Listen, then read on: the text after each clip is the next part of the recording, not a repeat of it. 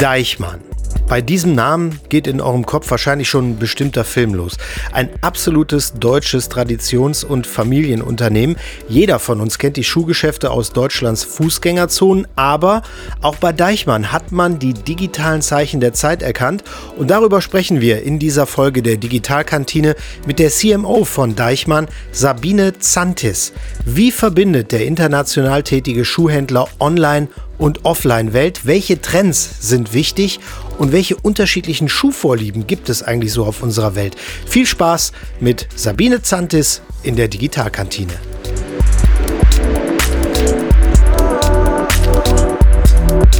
Wenn du eine Marke global führst, muss sie auch global ein Gesicht haben.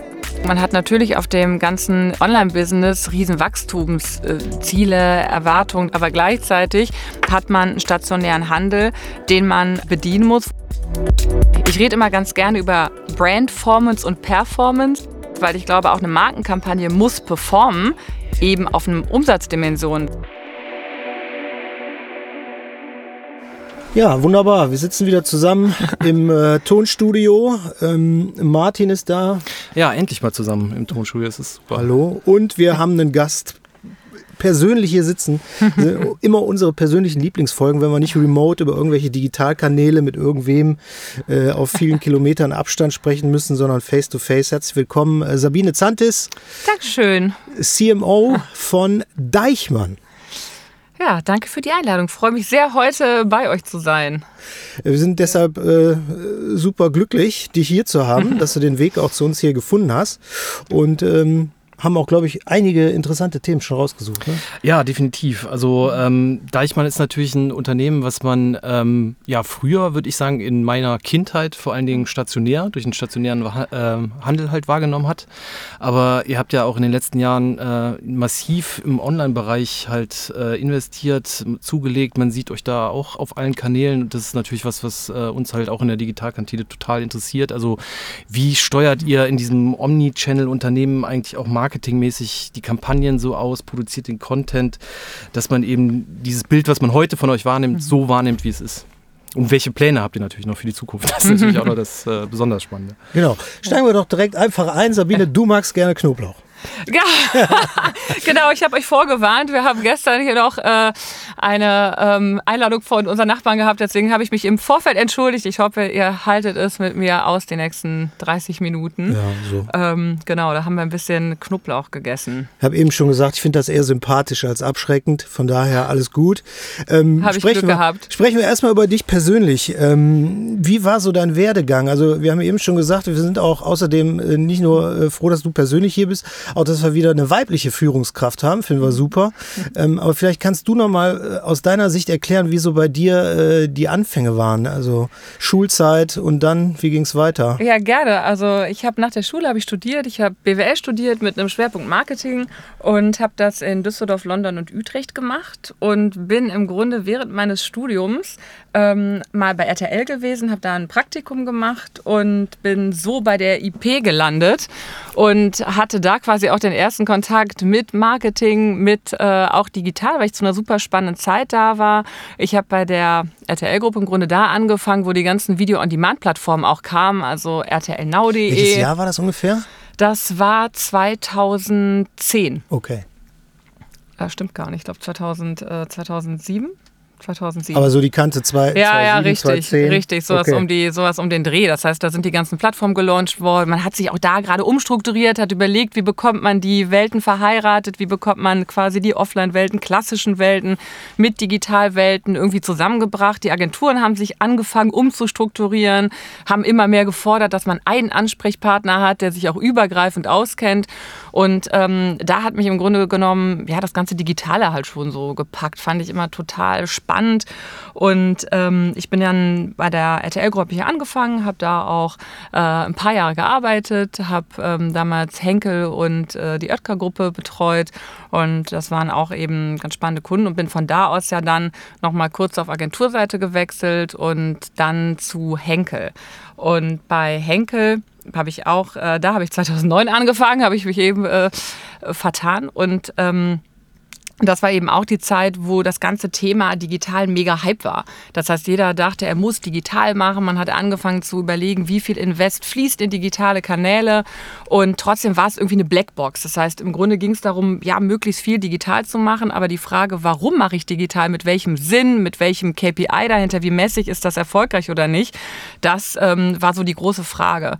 Und da hatte ich damals die, ja, die Aufgabe auch im Team, dass wir das Ganze transparent machen, dass wir eben überlegen, wie können wir das messbar machen und haben uns da Modelle überlegt, wie auch Werbung eingekauft wird, wie es geplant wird im Digitalbereich.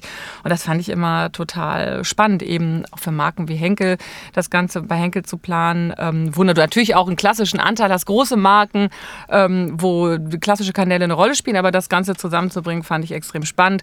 Bin dann ja auch nach Shanghai gegangen, habe da Asien betreut und ähm, auch von daraus ein super digitaler Markt, wo E-Commerce ja auch schon viel weiter war mit Alibaba etc. Und ähm, das war eben auch total interessant und habe daher immer einen Fokus auch auf Digitalem gehabt.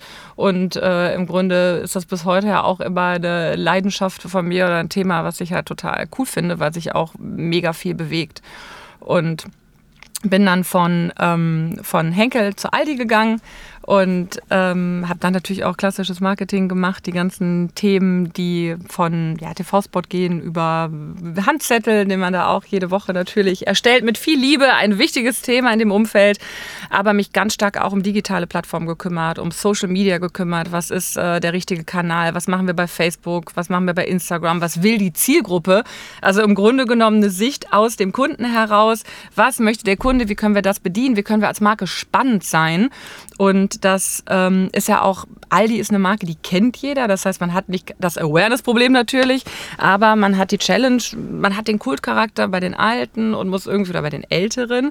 Die darf man auch nicht vergessen in der Kommunikation, aber muss versuchen, auch diese, diese, diese Markenwerte auch bei den Jungen zu positionieren. Und dafür ist natürlich auch ein Thema wie Social-Kanäle mega wichtig.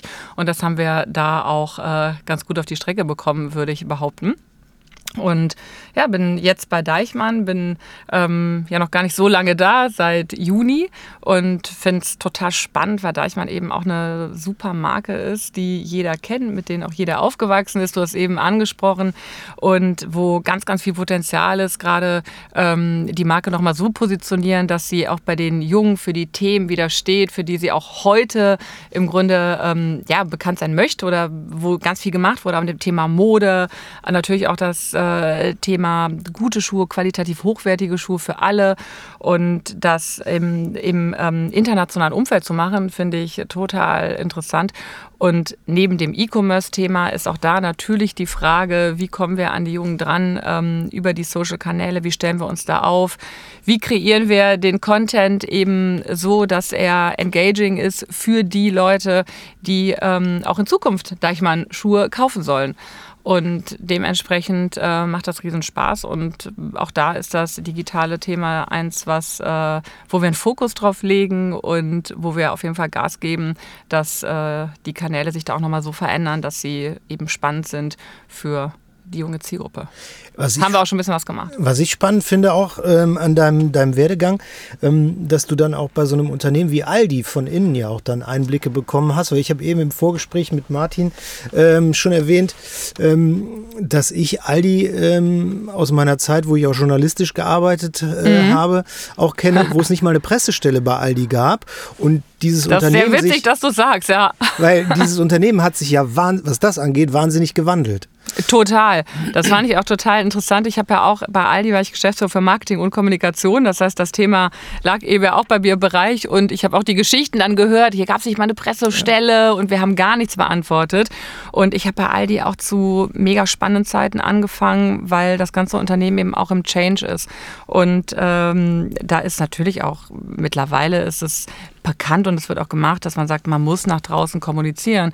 Es ist auf der einen Seite immer so ein Balanceakt zwischen wofür möchte man stehen? Das macht man publik, damit man auch ähm, in mehrere Dimensionen Eindruck vermitteln kann. Auch für Employer Branding ist es natürlich spannend, was von einem Unternehmen mitzubekommen, was da eigentlich so passiert. Auf der anderen Seite hat man bei Aldi natürlich auch so einen Mythos, den man nicht ganz vernachlässigen darf. Ne? So dieses, man hat keine Fotos, teilweise vom Verwaltungsrat, man kennt die Leute nicht so genau. Das ist auch ein Asset, den man nicht ganz aufgeben darf oder sollte, weil es auch ein bisschen was Besonderes eben ist an dem Unternehmen, dass nicht alles nach draußen posaunt wird, dass immer noch so ein paar Fragezeichen da sind. Aber natürlich war das eine ganz spannende Zeit, auch das von innen zu erleben. Und es ist ein erfolgreiches, tolles Unternehmen. Und ähm, von daher war das äh, ja super, eine super Zeit und auch interessant, die Einblicke von innen zu haben. Aber ich fand es, wie gesagt, auch total unvorstellbar, dass es keine Pressestelle gegeben hat. Aber das ist heute ganz anders. Das wird auch äh, hochprofessionell gemacht. Ja, und jetzt, ähm, wie gesagt, bist du bei Deichmann. Und ähm, ich nehme es äh, so wahr, äh, ich kenne die Läden aus jeder Fußgängerzone, glaube ich, ja nicht nur in Deutschland. Mhm. Äh, kenne aber auch natürlich die, die Homepage. Aber ähm, ihr seid ja nicht so aufgestellt, dass ihr einfach sagt, äh, wir verkaufen Schuhe im Laden, wir verkaufen Schuhe online, sondern ähm, ich glaube, das Thema, mhm. damit hast du dich auch schon näher beschäftigt, geht wesentlich tiefer. Ne? Ja, du hast es ja eben auch schon angesprochen. Also ihr seid erstmal ja nicht nur in Deutschland aktiv, sondern eben weltweit. Das ist eine Sache, das ist immer eine Herausforderung, das haben wir auch schon in den letzten äh, Folgen gehört. Mhm. Aber was ähm, du eben auch sagtest, ist ja, es gehören ja auch immer verschiedene Zielgruppen dazu. Es gehören ja. Junge dazu, es gehören Alte dazu. Und das bedeutet halt auch äh, eine massive Content-Produktion. Und ich weiß äh, selber aus Erfahrung, dass das mhm. immer, auch gerade wenn man international arbeitet, halt immer eine Herausforderung ist, das überhaupt alles in den Teams selber abzustimmen. Ja. Und äh, so, ich habe es zumindest äh, so deutlich, ihr habt ja mit Alexander äh, Benning äh, von ähm, About You ja auch noch jemanden dazu gehört, der sehr, äh, geholt, der auch sehr stark mit im YouTube, äh, in, den, äh, in YouTube, mhm. äh, sag ich mal, engagiert war. Ähm, ich könnte mir vorstellen, ihr seid ja auch schon bei YouTube, keine Frage, aber mhm. dass das natürlich auch noch so eine Strategie vermutlich ja. ist, die mehr kommen wird. Ja. Wie geht ihr an dieses ganze Thema Content-Produktion A heran und B, ähm, wie wollt ihr das ähm, managen, diese, diese Themen internationalisieren mhm. oder wie managt ihr sie jetzt? Also ich glaube, du, du, sprichst einen Punkt an, der natürlich eine Herausforderung ist für uns und ein Thema, wo wir gerade auch ganz massiv dran arbeiten und ähm, uns überlegen, was ist da der beste Weg, beziehungsweise ähm, strategisch das Ganze auch schon mal eingebettet haben. Also es geht auf der einen Seite ja darum, wenn du eine Marke global führst, muss sie auch global ein Gesicht haben. Das heißt, du hast ja ähm, eine globale Marketingstrategie, die aber auch wieder Raum geben muss für lokale Adaptionen, eben nach dem Reifegrad der Marke. In manchen Marken haben wir eine riesen, in manchen Ländern haben wir eine riesen Awareness. In Deutschland sind wir Marktführer in Europa. Ähm, und du hast aber auch Länder dabei, wo wir eben noch sehr klein sind, wo wenig Verkaufsstellen da sind, wo die Marke nicht so bekannt ist. Und ähm, die Challenge ist, und das ist auch das, wo wir jetzt dran arbeiten und wie wir zukünftig Kommunikation aufstellen, dass wir im Grunde sehr früh anfangen, auch Länder mitzunehmen. Das heißt, dass wir von Anfang an Kampagnen-Briefings erstellen, wo idealerweise die Situation oder es natürlich Ziele drin sind, wo Anforderungen der Länder drin sind, wo Besonderheiten der Länder schon von vornherein erfasst werden, um so ein Briefing zu erstellen, was wir intern bearbeiten. Wir haben intern eine Content Factory jetzt gebildet im Team. Das heißt, das ist ein Team, wo der ganze Content auch kreiert wird, also die Hüter aus der Marke, wenn du so möchtest, die auch wirklich global sicherstellen, dass die CI, dass eine Brand Identity, die definiert ist, Bildsprachen, Tonalitäten, dass die einheitlich sind und dass man uns über jedes Land wiedererkennt, die aber gleichzeitig jetzt Kommunikation entwickeln, teilweise mal auch mit einer Agentur, aber eben ganz viel auch in-house, ähm, die dann für alle Länder auch passt mit gegebenenfalls einem Adaptionsgrad, dass man sagt, okay, das sind Teile, die müssen genau so bleiben, weil das ist die Marken-DNA, das ist Kern, das ist die Personality und die passt für jedes Land. Das ist die Geschichte, die wir über Deichmann erzählen, aber eben auch da nochmal einen etwas anderen Approach bei Ländern, die, wo wir noch nicht so bekannt sind, wo wir vielleicht nochmal mehr Themen positionieren müssen als in einem Land, wo uns jeder kennt und wo wir eben eine marktführende Position haben. Und ganz wichtig ist für uns, dass wir einen Prozess aufsetzen und das haben wir gemacht und das ist äh, jetzt im Team etwas, wo wir, wo wir, wie gesagt, äh, Vollgas geben, dass wir, dass wir das gut hinbekommen, dass wir auch die Länder an bestimmten Punkten immer wieder mitnehmen. Also wir sitzen im Grunde über alle Disziplinen zusammen. Wir haben ein Briefing, wo alle Disziplinen drin sind, alle Kanäle, erstellen Content auf Basis dieses Briefings und gucken, dass wir auch an mehreren äh, Stellen den, das, das, was wir machen, mit den Ländern teilen. Jetzt nicht, um demokratisch zu entscheiden über alles, das ist nicht möglich, aber um ähm, schon sicherzustellen, dass da auf den, auf den großen Themen die Länder abgeholt sind, dass Länder auch wissen, was kommt, wann die Materialien kommen. Das ist ja auch eine Challenge, ne? dass man das eben global in einem sauberen Prozess durchsteuert. Und was wir gleichzeitig machen, wir haben uns ein bisschen Hilfe geholt mit Kolle Rebbe an Bord und Intermate, weil wir sagen, wenn wir Kampagnen entwickeln, dann sind das Kampagnen, die natürlich konzeptionell über alle Kanäle funktionieren müssen, aber wir brauchen auch nochmal Sonderadaptionen für die Social-Kanäle. Das heißt Übersetzung, wenn wir eine Dachmarke machen, wherever you go, was heißt das denn im digitalen Kontext? Was kann ich denn da machen? Wie muss ich das angehen, damit die Leute, die sich auf den Plattformen aufhalten, unsere Zielgruppe, eben da auch bestmöglich abgeholt ist? Und das ist was, wenn du fragst, Content, ja, der grobe Content oder der klassische Content kommt aus der Content Factory auch für die E-Commerce-Kanäle, also auch für E-Commerce. Aber wir haben dann eben nochmal einen Antritt, dass wir sagen, wir brauchen Sonderrouten, die dann auch Spaß machen in der Zielgruppe für die Social-Kanäle. Und das ist ein bisschen das, wie wir das Ganze gerade aufsetzen. Wir haben Pre-Tests auch implementiert, dass wir uns die Kommunikation testen, vorher mal überlegen, arbeitet sie denn auf den Themen, auf denen sie arbeiten soll. Plus was auch zu tun ist, da sind wir gerade auch dran, ein bisschen strategische Arbeit. Das heißt, ähm, nochmal die Brand-ID neu zu definieren, zu überlegen, was ist der Markenkern, was sind die Werte, was ist die Persönlichkeit, ähm, wie möchten wir zukünftig wahrgenommen werden. Dafür haben wir ein Markenkonzept entwickelt, was dann auch nochmal den Ländern und auch natürlich der ganzen Organisation ähm, Orientierung geben wird, ähm, wo es dann auch deutlich einfacher ist, global sich als eine Marke zu verstehen und auch den Content entsprechend entsprechend zu entwickeln. Was mich jetzt besonders interessiert, wenn ich dieses Internationale so höre, wo sind denn im Schuhmarkt Unterschiede zwischen den einzelnen Märkten oder wo hast du für dich äh, persönlich gestaunt, als du bei Deichmann reingekommen bist und die einzelnen internationalen Märkte äh, kennengelernt hast, wo du gesagt hast, hä, wie, äh, dieses Schuhthema da und da hätte ich mir nie denken können. Also, also ich glaube, so Besonderheiten? Ich glaube, einmal ist äh, ein Thema natürlich, ob du elf Filialen in einem Land hast oder ob du 1400 hast, das ist ein Riesenunterschied. Das ist jetzt gar nicht so schuhgetrieben, aber das ist einfach von der Marke und von der Position her, aus der man heraus auch Marketing macht, eine andere. Ähm, was ganz klar Fakt ist, dass Länder Südeuropa nochmal einen ganz anderen modischen Antritt haben. Das heißt, wenn du nach ähm, Italien oder Spanien, da kann man durchaus nochmal anders auf dem Thema Mode, Mode kommunizieren. Da sind modischere Modelle gefragt. Das heißt, das ist schon nochmal ein Unterschied. Oder auch Polen sind dann schon Märkte, wo der Kunde sich einfach unterscheidet. Wir haben unsere Zielgruppen sehr gut geclustert. Wir arbeiten damit ähm, mit sogenannten Muses und dann ist es schon spannend zu überlegen, was heißt denn so eine Fashionista beispielsweise in einem Land wie Deutschland und wie ist sie denn oder was sind denn die Merkmale in einem Land wie Spanien oder Italien, wo eben nochmal ein ganz anderer, ähm, nochmal noch mal ein anderer Fokus auf Mode liegt. Also die, die Italiener und die Spanier sind äh, anspruchsvoller. Ja, ich weiß nicht, ob ich es anspruchsvoller nennen würde, aber auf jeden Fall modischer. Ne? Das ist nochmal so. Das äh, definitiv. Und das versuchen wir natürlich mit zu bedienen und dafür auch mal gegebenenfalls eine Sonderkampagne zu entwickeln. Und ähm, ja, aber das definitiv.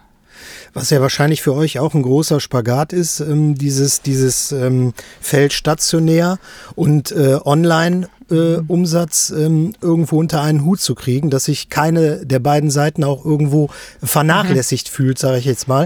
Äh, wie, wie steuert ihr das? Ich glaube, das ist ein total äh, wichtiger Punkt. Man hat natürlich auf dem ganzen ähm, Online-Business riesen Wachstumsziele, Erwartungen. Das ist einfach ein Feld, das, das glaube ich, das weiß jeder, das ist die Zukunft. Aber gleichzeitig hat man einen stationären Handel, den man ähm, bedienen muss, wo man gucken muss, dass man Frequenz treibt und dementsprechend, was schon versuchen, was der Anspruch ist, eine Marketingstrategie abzuleiten, wo wir quasi holistisch überlegen, von der Zielgruppe kommend, was haben wir an Budget, was sind die Ziele dahinter und wie viel Budget stecken wir letztlich in welchen Kanal, um den Umsatz auch ähm, für stationär und für digital bestmöglich zu treiben. Und ähm, das, ist, äh, das ist letzten Endes die Challenge, aber vor allem ist gemeinsam das Budget abzuleiten. Das heißt nicht eine Kampagne zu planen für offline sozusagen mhm. und die andere für stationären Handel und dann losgelöst davon die Performance-Kampagnen für E-Commerce, sondern ein Ansatz Ansatz zu haben, wo wir sagen, naja, wir haben die Aufgabe, maximal Sales zu treiben und müssen das über gut ausgestattete Kampagnen auf klassischen auf klassischen Kanälen. Ich rede immer ganz gerne über Brandformance und Performance. Ich finde so Branding Performance immer so ein bisschen ähm, schlecht, weil ich glaube, auch eine Markenkampagne muss performen eben auf einem Umsatzdimension. Das heißt, ähm, es hat halt nicht die direkte Rückkopplung, wie wenn ich jetzt eine reine Digitalkampagne mache, wo ich direkt sehe in einem Performance-Bereich, ja, das treibt mir Sales und ich dagegen optimieren kann. Trotzdem muss ich über Return on Investment Modeling sicherstellen, dass die Kanäle, die ich bediene, auch maximal dann ähm, Umsatz treiben. Und deswegen die richtige Balance aus sogenannten Brandformance, was für die Marke zu tun, Markengeschichten zu erzählen, um auch einen Pull zu erhöhen. Das heißt, die Leute bewusst, dass sie sagen, Mensch, ich möchte bei Deichmann auf den Online-Shop und sie nicht einkaufen zu müssen, ist eben auch ein ganzes Stück Markenarbeit. Die Marke so attraktiv zu machen, und modern zu machen, jung zu machen, dass Leute sagen, ja, ich guck mal, was habe ich denn bei Deichmann? Was gibt's da denn eigentlich? Oder eben die auch ältere Generation oder Kunden, die gerne in die stationären, in, in, die, in die Geschäfte gehen, denen die Marke so nahe zu bringen, dass sie sagen, ja, ich gehe mal wieder vorbei. Ich habe das im, im Kopf, das ist eine Marke, die habe ich top of mind, die ist für mich äh, relevant und cool und da finde ich das, was ich brauche. Und ja, ja, das ist so ein bisschen der, der Balance. Aber ganz wichtig, dass man es als ein Thema betrachtet und eine Strategie ableitet, die beides bedient. Ne? Es ist beides wichtig. Natürlich das eine eher mit einem Wachstumsfokus, aber trotzdem ähm, muss man gucken, dass man Sales auf beide Seiten bewegt. Ähm, das ist nämlich die Frage, die mir jetzt gerade unter mhm. den Nägeln brennt. Gibt es von euch auch ähm, Strategien? Also die junge äh, Generation ist ja äh, doch eher online unterwegs. Gibt es auch Strategien, das genau andersrum äh, zu fahren? Also zu sagen, wir haben beispielsweise Influencer-Events in bestimmten Stores von uns, äh, um eben gerade mhm. das junge Publikum äh, in unsere Stores zu bekommen und das dann eben nochmal online zu spielen und so die, den stationären Handel, mhm. okay, gerade während der Pandemie ist es natürlich problematisch genau. gewesen, aber ja. ähm, Gibt es da Pläne, das äh, zu forcieren, dass der stationäre Handel im Prinzip wieder ähm, also ich glaube, wenn man un unsere, wenn man unsere Läden auch geht, äh, also ich, mir ging es selber so, bevor ich angefangen habe, ich war auch, hatte die Marke mal ein paar Jahre ein bisschen aus den Augen verloren. Aber ich war total begeistert, wie sich die Läden entwickelt haben. Und ich glaube, das ist schon was, dass wir unheimlich, ähm, dass unheimlich investiert wurde, dass es ein ganz anderes Bild ist, wenn man heute eine Verkaufsstelle von Deichmann besucht, als das vor vielen Jahren der Fall war. Und das höre ich auch aus dem Bekanntenkreis immer wieder, wenn Leute da sind, sagen sie, wow, das habe ich gar nicht erwartet was ihr alles habt und was es für modische Schuhe gibt und auch die ganzen Marken, Sportschuhe. Ähm, aber natürlich ist es auch ein ist auch die Frage, was sind, was sind nochmal Anreize, in die Verkaufsstelle zu gehen? Und natürlich ist denkbar, da auch mal ein Influencer-Event zu machen. Wir haben im ähm, Co-Lab-Bereich ja auch Möglichkeiten zu sagen, wir gehen eben über bestimmte Kollaborationen und bringen Themen in die Verkaufsstelle, die auch die junge Zielgruppe ähm, bewegen. Ne? Über entsprechend, das Paw Patrol für die Kinder ist ein mhm. Riesenthema, natürlich. Genau, ne? das äh, kennt man, wenn man, wenn man Kinder hat. Und äh, genauso gibt es Thema für, Themen für, für junge Leute. Und da ist auch einfach die Aufgabe, kreative Lösungen zu finden, kreative Kooperationen zu machen, mhm. die dann auch wieder Frequenz in die Verkaufsstellen treiben, aber natürlich auch über Influencer-Events. Und was man auch machen kann, wo die Welten sich super verbinden, man, wir arbeiten ja jetzt mit Influencern auch zusammen mhm. und man kann auch zum Beispiel, wenn der Influencer in die Verkaufsstelle geht, ja, einfach den, den Leuten es näher bringen. Guck mal, was es bei uns alles äh, gibt und es lohnt sich auch mal vorbeizukommen, dass man eben versucht, auch die Verkaufsstellen einzubinden in die Kommunikation. Das ist auch was, äh, was sicherlich ähm, ein guter Weg ist. Was glaubst du denn, wie sich das Ganze ähm, weiter zukünftig entwickelt? Also ich sag mal, ist natürlich ein Blick in die Glaskugel, klar. Mhm. Aber ähm, trotzdem hat man ja immer wieder in der Berichterstattung, sage ich mal, das Thema äh, Fußgängerzonen sind bald alle tot. Wir kaufen alle nur noch online. Ach so wie ähm, TV stirbt. Genau, TV stirbt. ähm, was glaubst du, wie sich das entwickelt oder was glaubst du, wie sich das Verhältnis äh, entwickeln wird? Also ich bin schon der Meinung natürlich, dass das Digitale wächst. Ja? Also ich glaube, das ist einfach die junge Generation ist so an digitale Kanäle herangeführt, ist so ähm, vom, vom, vom Kaufverhalten auch auf digitale Kanäle ähm, fokussiert, dass das sicherlich wächst. Trotzdem, wir haben auch ein großes großen Bevölkerungsanteil, der eben etwas älter ist, der auch gerne nochmal in Verkaufsstellen geht. Man hat sicherlich die Aufgabe, nochmal zu differenzieren, dass man sagt, warum kommst du in die Verkaufsstelle langfristig? Aber wir haben den riesen Vorteil als Deichmann, dass wir Omnichannel beides bedienen als, als Marke und dass wir auf der einen Seite auch in den Verkaufsstellen ähm, mal beraten können. Wir haben direkten Kontakt mit dem Kunden. Eben, wenn der Kunde auch einen Ansprechpartner haben möchte, bekommt er ihn bei uns. Und letzten Endes wird es, glaube ich, eine Aufgabe sein, auch nochmal zu differenzieren, was bieten wir in der Verkaufsstelle, was bieten wir digital, sodass sich die beiden Welten eben auch äh, optimal ergänzen. Aber ich glaube nicht, dass der stationäre, dass der stationäre Handel stirbt. Das glaube ich nicht. schon mal eine gute Nachricht, die wir jetzt. Äh, glaube ich, aber, glaub ich aber ehrlich auch nicht. Also ich, äh, Philipp, du weißt es, aber also ich glaube sogar, ja. dass der stationäre Handel zukünftig tatsächlich die Chance hat, eben so ein Experience-Punkt zu werden. Ja. Unterstützt ja. eben durch, wie du sagst, halt Influencer, bestimmte Events, aber natürlich auch durch Technologien. Ja. Das wäre tatsächlich auch noch eine Frage, die ich an dich hätte. Ähm, Deichmann hat ja auch schon Prospekte beispielsweise mit AR versehen. Genau. Und ähm, jetzt gerade, ich mhm. spreche es einfach mal an, wir haben im Vorgespräch schon drüber gesprochen, äh, Metaverse, ein, äh, meiner Meinung nach auch momentan noch ein Hype. Aber es gibt natürlich ja. viele ähm, Technologien, an die man denken kann. AR ist sicherlich, äh, so sehe ich es zumindest, äh, für euren, euren Bereich extrem äh, spannend. Was sind noch so Technologien, abseits von Metaverse, ja. die du gerade wirklich äh, noch als wirklich relevant für euch einschätzt? Also mhm. ist das, wollt ihr zum Beispiel euer Engagement in AR weiter ausbauen, weil du sagst, das ist zum Beispiel was, wo ich äh, Leute einfach direkt die Produkte zeigen kann schon mal. Mhm. Dann geht man vielleicht in den Store, informiert euch äh, noch mehr. Ihr habt ja auch sehr ikonische Produkte, ne? also ihr habt ja große Marken eben auch im Shop. Mhm. Sind das so Dinge, ähm, also wo, wo geht da die Reise hin bei euch? Kann man das sagen? Ich weiß nicht, ob man es so konkret sagen kann. Natürlich sind das Themen, die wir uns alle angucken, auch Metaverse wir haben eben schon kurz ja. drüber gesprochen, so ein riesen Buzzword. Ähm, muss man gucken, wie sich, das, wie sich das entwickelt, was genau der Benefit nachher auch für den ja. Kunden ist, mhm. wo Ownership liegt und wie man das als Marke dann am entsprechend nutzen kann. Ähm, also was auf jeden Fall total wichtig ist, wie wir stationären Handel und Digitalgeschäft verbunden bekommen.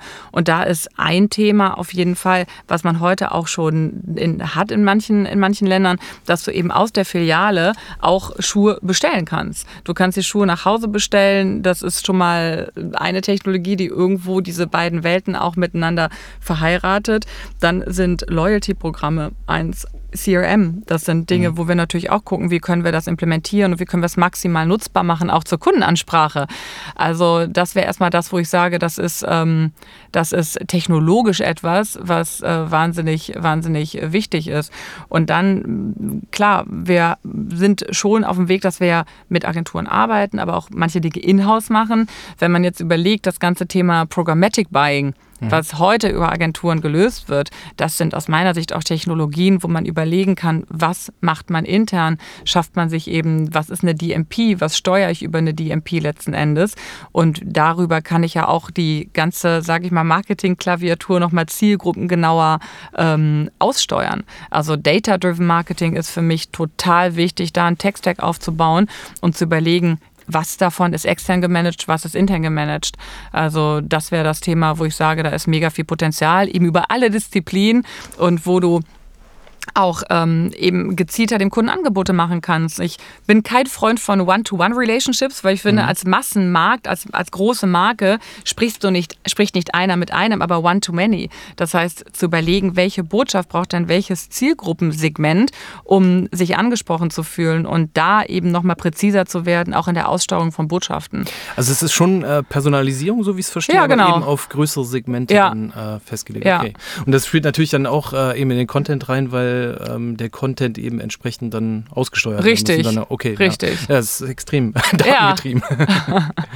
Was ich noch spannend finde, mhm. dass Deichmann ja durchaus äh, auch wahrgenommen wird als ähm, ja sehr traditionelles mhm. Unternehmen und besonders auch als Familienunternehmen. Ja. Also ich glaube, das ist auch so ein, so ein Punkt, für ähm, den Deichmann einfach steht.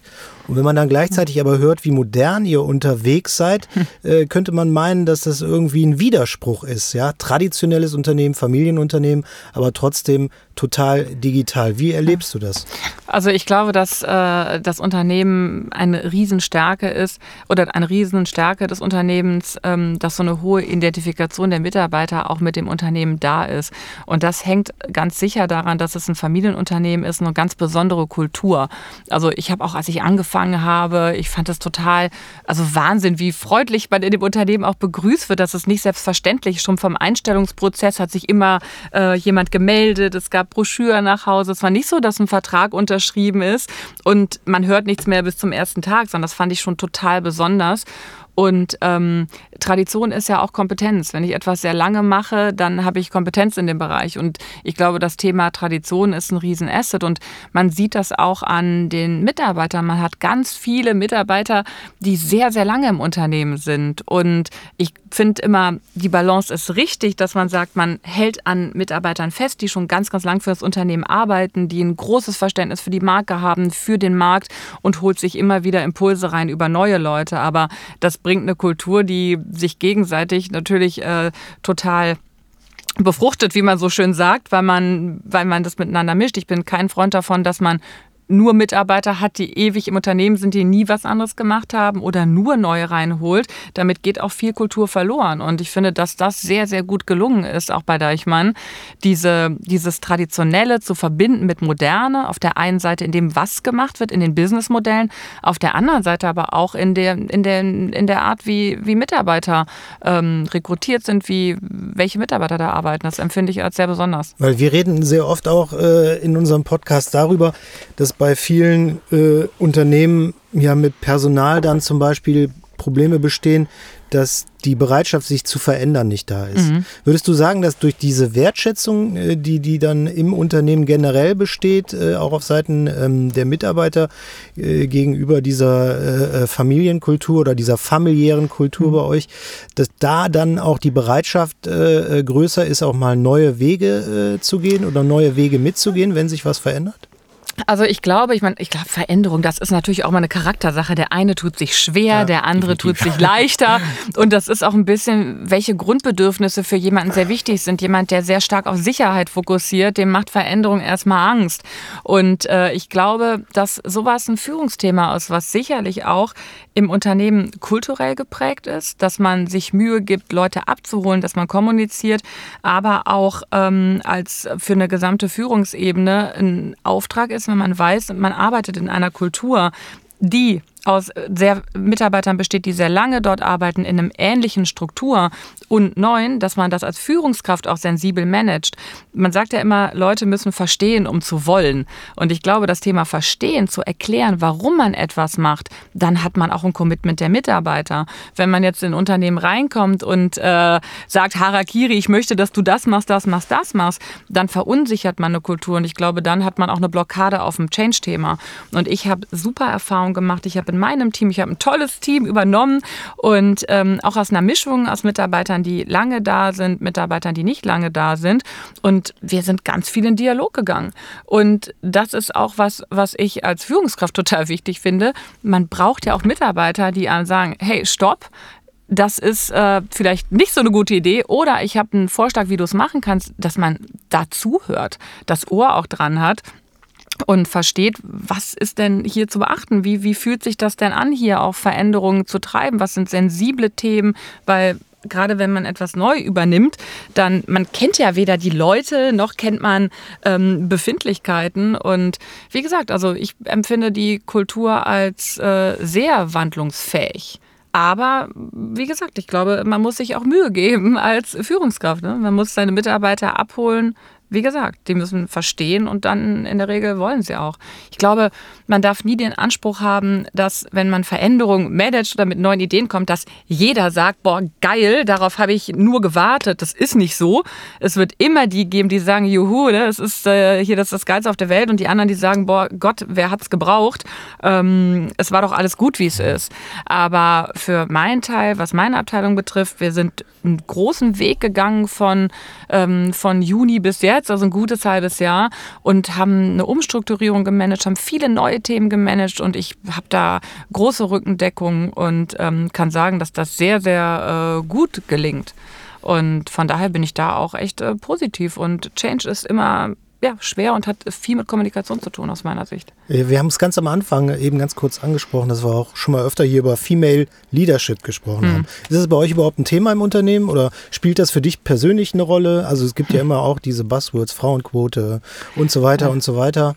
Ähm, ist, das, ist das was äh, im Unternehmen bei euch, was wichtig ist oder ist das was, was für dich auch ein Thema ist? Also Frauenquote ist für mich äh, kein Thema, da kann man natürlich drüber streiten und ich kann auch verstehen, dass man unterschiedliche Ansätze hat, dass jemand sagt, es geht jetzt gar nicht um die Quote, wir brauchen eine Quote, um zu sagen, dass man überhaupt Frauen auf die Agenda bringt. Ich selber bin der Meinung, dass ähm, eine Balance aus Führungskräften zwischen Frauen und Männern gut ist. Einfach, weil es unterschiedliche Stärken, Schwächen gibt, vielleicht unterschiedliche Führungsstile. Und ich immer glaube, dass diverse Teams, auch geschlechterdiverse Teams, sich am besten ergänzen und am meisten, ähm, am, am effektivsten nachher auch arbeiten. Ich bewege mich ja ganz, äh, bewege mich ja durchaus mal in den Männerdomänen bei Aldi war ich jetzt, sind Frauen auch, ja, also es hat sich ein bisschen was getan, aber eher unterpräsentiert. Ich arbeite gerne auch mit Männern zusammen. Also ich fühle mich nicht in der Rolle, dass ich sage, oh, da müssen unbedingt mehr Frauen hin. Aber ich äh, glaube, dass es jedem Unternehmen gut tut, eine Balance zu etablieren. Ne? Also eben auch Frauen in Führungskräfte zu bringen. Und ich verstehe aber auch Unternehmen, teilweise ist es auch schwieriger für Unternehmen, weil mehr Männer da sind als Frauen. Ich glaube, das ist auch teilweise ein Fakt, dass viele Frauen, auch wenn sie vielleicht Kinder haben, dann später zurückkommen oder sich auch entscheiden, nicht zurückzukommen. Und ähm, Genauso gibt es aber Frauen, die auch wieder zurückkommen und dann sollte man auch die Möglichkeiten äh, schaffen. Also ich glaube, wie gesagt, ich denke, dass das äh, wichtig ist, diverse Teams zu haben und auch Frauen in Führungsrollen, absolut.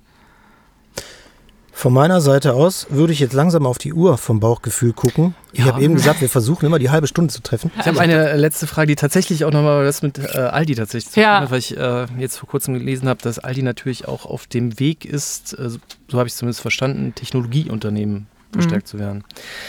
Nur einfach mal äh, die Frage an dich. Gibt es ähnliche Bestrebungen bei Deichmann auch eigentlich, dass ähm, überlegt wird, ihr, du hast eben ja. gesagt, ihr sammelt viele Daten natürlich auch. Ihr müsst das auch tun, um die Customer Journey eben so auszurichten, ja. wie ihr das tut. Dadurch entwickelt sich eine ganze Menge. Gibt es da schon äh, Dinge, die in diese Richtung laufen oder planen? Ich weiß nicht, Technologieunternehmen ist ja auch so ein großes Wort. Ja, also ja, ich glaube, dass wir, wir möchten natürlich datengetrieben werden, wir möchten innovativ sein. Es gibt eine Innovationsagenda, die ähm, auch, äh, die auch äh, mit einer gewissen Priorität verfolgt wird. Und das Thema ist total wichtig. Auch wie kann ich digitaler am POS werden? Also ich glaube, das technologische Thema ist ein, ein super wichtiges, was mit einem Fokus in den richtigen Initiativen, mit dem richtigen Maßnahmen Maßnahmen umgesetzt wird. Dass wir jetzt das Technologieunternehmen werden möchten, das würde ich heute nicht so sagen. Aber klar, es ist wichtig, sich an den Technologien, die heute zur Verfügung stehen, zu bedienen und zu überlegen, wie kann ich das Unternehmen effizienter machen an allen Stellen und Prozesse digitalisieren. Dazu gehört das natürlich. Ne? Also von daher ist es wichtig, aber ich glaube, das Technologieunternehmen ähm, ist ein großes Wort, was vielleicht nicht ganz das trifft, wo die Reise hingeht. Klar, es ist ja auch Tradition und Moderne. Ich glaube, das äh, hat sich jetzt schön rausgestellt, was bei ja. euch super gut funktioniert. Und ja, sehr beeindruckend ja. auf jeden Fall. Ja, dann würde ich sagen, vielen Dank, Sabine Zantis, Danke euch. CMO von Deichmann. Äh, zum Abschluss noch irgendein Tipp, äh, Rezepttipp mit Knoblauch? Oh Gott, ich lasse das lieber. Für mich gibt es jetzt erstmal gar keinen Knoblauch mehr. das, das wäre auch zu schade. Ich liebe Knoblauch. Alles klar. Hey, hat Spaß gemacht. Danke euch. Danke.